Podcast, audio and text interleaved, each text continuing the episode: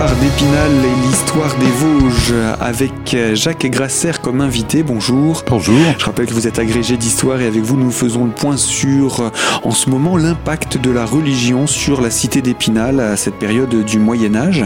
Et vous le disiez dans notre précédente émission, ce sont essentiellement les entre guillemets jeunes filles de bonne famille qui peuvent accéder à ces places très peu nombreuses. En plus, il y a peu de places dans les cloîtres, particulièrement à Épinal. Oui, alors euh, il y a des, il y a un côté pratique dans toute cette affaire, euh, un double côté pratique. D'une part, euh, ces chapitres possèdent des domaines, enfin comme tous les ordres religieux, qui leur permettent à la fois euh, de vivre, d'assurer le quotidien, mais aussi ces, ces, ces, dames vont accumuler aussi des revenus chaque année, selon une règle bien définie. Hein, L'abbesse va avoir plus de revenus que la chanoise de base, on va dire, hein, ou que les jeunes qui se présentent pour cet état de jeunesse qu'on appelle des, des dames nièces, hein, donc des mineurs qui habitent chez une dame tante. Hein.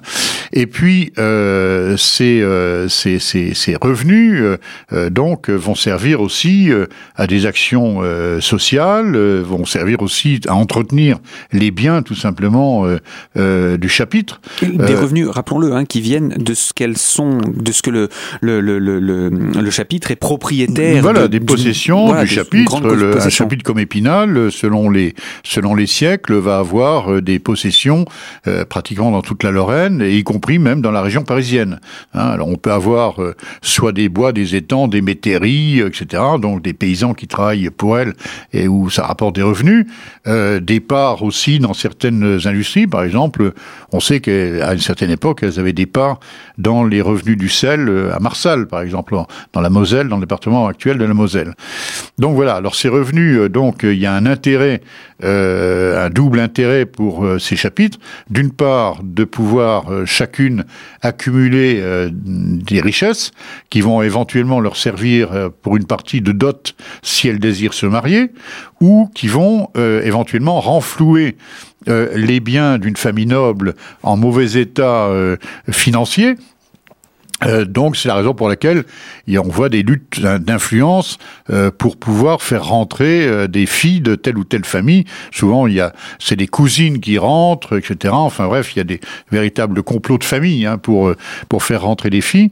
Et les places évidemment sont limitées puisque si on augmente le nombre de chanoinesses, bah forcément les parts vont être plus petites. Mmh. Donc la règle veut que Épinal par exemple, bon ben, elles sont une vingtaine, voilà, elles n'ont jamais dépassé ce, ce nombre-là. Remiremont qui possède beaucoup plus de domaines, bah, c'est une cinquantaine de, dames euh, qui se partagent. Alors c'est pas seulement un bénéfice personnel, hein, mais c'est faut pas oublier que ces, ces, ces, monastères, euh, ces couvents euh, jouent souvent, en dehors de ceux qui sont purement contemplatifs, jouent souvent un rôle social euh, très important. À Épinal, les chanoinesses, c'est elles qui organisent l'école, c'est elles qui organisent l'hôpital. Alors ça ne veut pas dire que c'est elles qui font l'école, hein, ou c'est pas elles qui soignent les malades, mais elles organisent, c'est elles qui investissent dans les bâtiments, dans l'équipement, etc c'est elle aussi qui organise les dépôts de, mendicité, hein, euh, voilà. Euh, mais c'est elle aussi qui, euh, par exemple, à l'église euh, Saint-Maurice, vont entretenir une partie de l'édifice, en particulier le chœur, puisque le chœur leur appartient. c'est là où elles écoutent l'office lors des cérémonies, les messes dominicales ou les, les cérémonies importantes. Donc, il y a, y, a, toute une, une, œuvre sociale derrière. Et d'ailleurs, alors, sauf que quand il y a des épidémies, etc., la puissance publique reprend la main. Mais sinon, dans le temps ordinaire, c'est elle qui organise ce qu'on appellerait aujourd'hui le, le, centre communal d'action sociale, mais aussi euh, l'organisation euh, scolaire. hein, pas, pas, mal de choses. Voilà. Hein.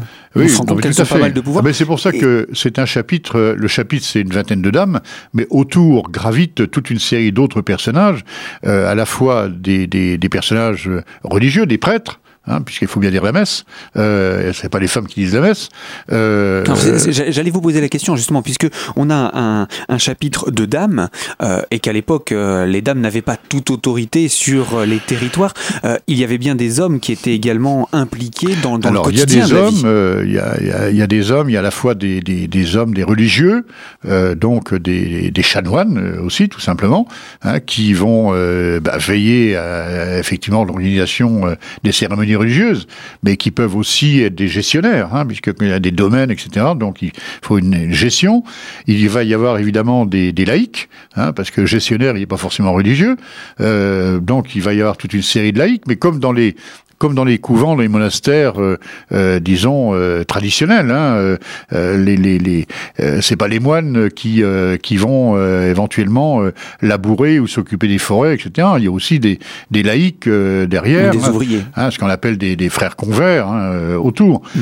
Et puis il y a tout des, la domesticité, hein, tout simplement. Et puis il y a tout le personnel qui fait partie de tous ces domaines, hein, les, les métayers, etc., etc. il ne faut pas imaginer un ordre de dames où on est enfermé avec uniquement des dames qui vivent entre elles. Ce n'est ah pas un couvent au sens où on l'entend. Alors d'autant plus que c'est des, comme elles ne prononcent pas de vœux, euh, elles vivent aussi dans le siècle, hein, d'où le terme de séculier. Elles vivent dans le siècle, c'est-à-dire qu'elles ne sont pas forcément toujours toutes présentes à Épinal. Elles peuvent rentrer aussi dans leur famille, hein, de temps en temps, partir en vacances. Euh, elles ne sont pas forcément toujours en costume de religieuses. Hein, elles sont souvent en costume civil, tout simplement. Euh, elles donnent des fêtes, elles donnent des balles, elles, elles, elles accueillent des personnalités à qui on va servir des, des banquets. Euh, voilà. Et puis aussi toute une série d'incidents aussi à l'intérieur. Lors, lors élections de la baisse, il y a des groupes de pression, etc. Ça ne se passe pas comme un long fleuve tranquille. Hein. Alors c'est pas toujours le, le, cas, hein, mais il y a eu, euh, on sait dans la chronique de ces, de, de ces ordres qu'il y a parfois euh, des incidents euh, plus ou moins importants, plus ou moins graves, hein, des querelles de, dames. Quoi. Hein. Cela dit, pour en revenir à votre question euh, primitive, c'est un bel exemple, quand on parle de l'égalité homme-femme, euh, c'est un très bel exemple qui vient du Moyen Âge, où on a là des ordres féminins qui sont euh, complètement souverains, hein, qui ne rendent compte qu'au pape. Hein.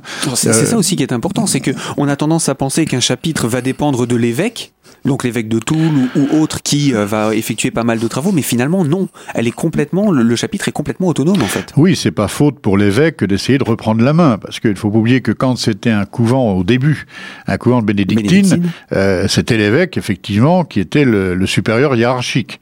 Euh, à partir du moment où elles deviennent séculières, elles vont dépendre uniquement du pape. Et d'ailleurs, on le voit à chaque fois que l'évêque veut reprendre la main, en particulier pour modifier le règlement. Euh, alors au début, ça marche un peu, et puis après, euh, il y a une résistance, on revient à l'état séculier, et avec euh, bah, dépôt de, de réclamation à Rome qui leur donne raison. Hein. Donc voilà, cela dit, c'est très compliqué, parce que progressivement, alors l'évêque va perdre, effectivement, mais progressivement, il va y avoir l'intervention de plus en plus lourde des ducs de Lorraine, hein, en particulier à, partir du, du XVIe siècle, on voit les interventions, en particulier pour placer euh, des filles aussi, de, des, des, des, nobles qui gravitent autour de la, de la cour de Lorraine. Et d'ailleurs, le dernier règlement au XVIIIe siècle euh, du chapitre euh, sera visé par le par le duc de Lorraine. Hein. Donc euh, voilà, il y a, y, a, y a là effectivement des interférences, mais c'est bien normal puisque ce sont des puissances à la fois spirituelles certes, mais c'est des puissances aussi politiques au sens propre du terme et des puissances économiques.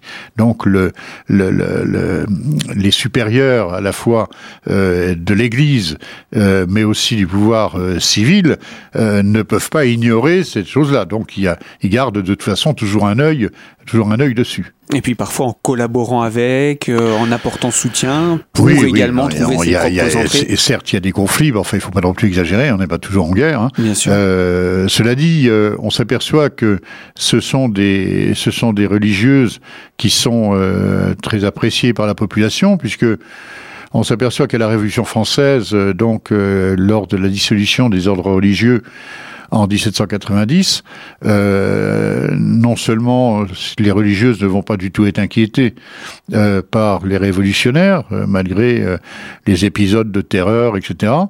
non seulement elles vont pas être inquiétées, mais en plus de cela, on va leur leur proposer d'acheter leurs hôtels particuliers, hein, celles qu'on voit dans la rue du chapitre, avec une évaluation des domaines au sixième de leur valeur, donc elles font une bonne affaire, surtout que c'était payé en assignat en plus, donc certaines d'entre elles euh, ont, accepté effectivement ce marché, d'autres sont parties, hein. certaines sont reparties dans leur famille, dans leur famille euh, certaines ont émigré, euh, d'autres sont parties à Paris, et puis certaines sont restées à Épinal, puisque la dernière jeunesse meurt en 1839 dans sa maison, rue du Chapitre, maison qui existe toujours, Madame de Beuclin. donc, elles n'ont pas du tout été inquiétées. je, dis ça assez fortement parce que on est quand même euh, un, département, un territoire, une ville euh, qui a été euh, fortement marqué par euh, les idées euh, de la Révolution et des idées relativement extrêmes. Hein, N'oublions pas, par exemple, le saccage des statues, euh, par exemple, de l'église Saint-Maurice. Hein. Bon, ça s'est quand même pas passé partout en France. De toute façon, la, plupart des, y compris en Lorraine, hein, si on va à la cathédrale de Metz, les statues sont toujours en place. À Épinal, tout a été cassé. on a aussi cassé les tombeaux qui étaient dans l'église, hein, les pierres tombales, les tombeaux dans le cloître. Il y a eu quand même là, euh, euh, au cours de la Révolution, euh, une action, et, n'oublions pas non plus que le département des Vosges donne son nom à la place des Vosges, une place royale à Paris, parce que, trois fois de suite, c'est le département français qui a répondu le plus rapidement aux demandes du gouvernement pour fournir des volontaires euh, pour euh, l'armée, mais aussi pour payer euh, ses contributions. Comme on disait, on ne dit pas impôts, hein, des contributions. Mm-hmm. C'est plus c'est plus souple. Hein. en, tout cas, ce, parcours à travers les siècles montre bien une, une évolution d'abord d'un ordre qui était dirigé par, par un évêque qui petit à petit va prendre son indépendance et cette indépendance finalement lui sera entre guillemets salutaire au moment de la Révolution, en tout cas pour les, les, les habitantes de ce chapitre puisqu'elles ne seront pas menacées ni inquiétées. Jacques Grasser, je vous propose qu'on se retrouve dans une prochaine émission pour en parler, donc je vous dis à très bientôt.